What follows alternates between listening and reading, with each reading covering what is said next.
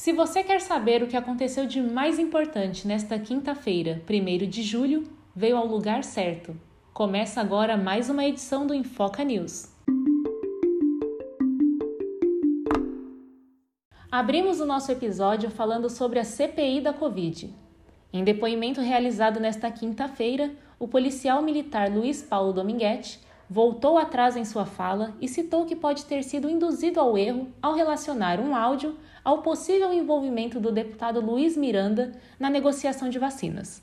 Dominguete depõe como representante da empresa da VAT, após ter afirmado receber pedido de propina de um ex-diretor do Ministério da Saúde. A gravação apresentada durante o depoimento, segundo ele, mostraria Miranda fazendo a negociação de imunizantes. De acordo com o militar, o áudio foi recebido após depoimento do deputado na última sexta-feira.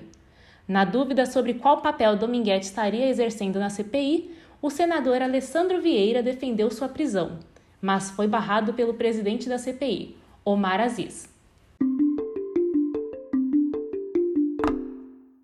O ministro do Supremo Tribunal Federal, Alexandre de Moraes, arquivou hoje o inquérito para investigação de atos antidemocráticos ocorridos no primeiro semestre de 2020, abrindo agora uma nova frente de investigação para verificar a existência de uma organização criminosa digital que atenta contra a democracia. O arquivamento se trata de um pedido da Procuradoria-Geral da República.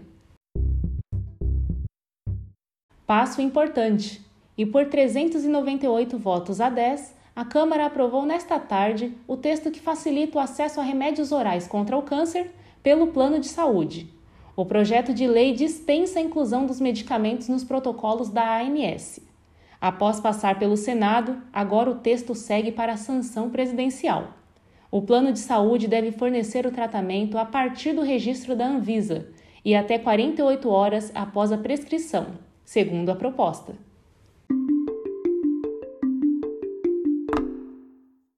Mais e mais vacinas. A Fiocruz confirmou hoje a entrega de insumos que garantem a produção de mais 70 milhões de doses da vacina de Oxford para o segundo semestre deste ano.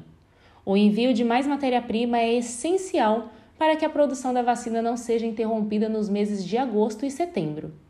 A Fiocruz também prevê a entrega de doses com insumo 100% nacional no mês de outubro.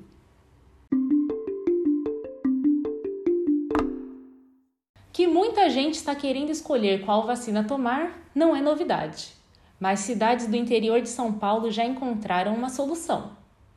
Isso mesmo, na cidade de São José do Rio Preto, por exemplo, o morador que desistir de receber a vacina da Covid-19 terá que assinar um termo de responsabilidade.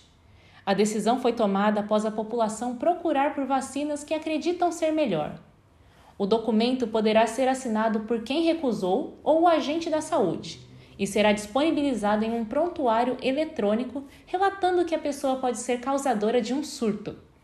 Ao assinar esse termo, a pessoa será transferida para o final da fila, ou seja, só receberá a vacina após o encerramento da imunização em pessoas com 18 anos.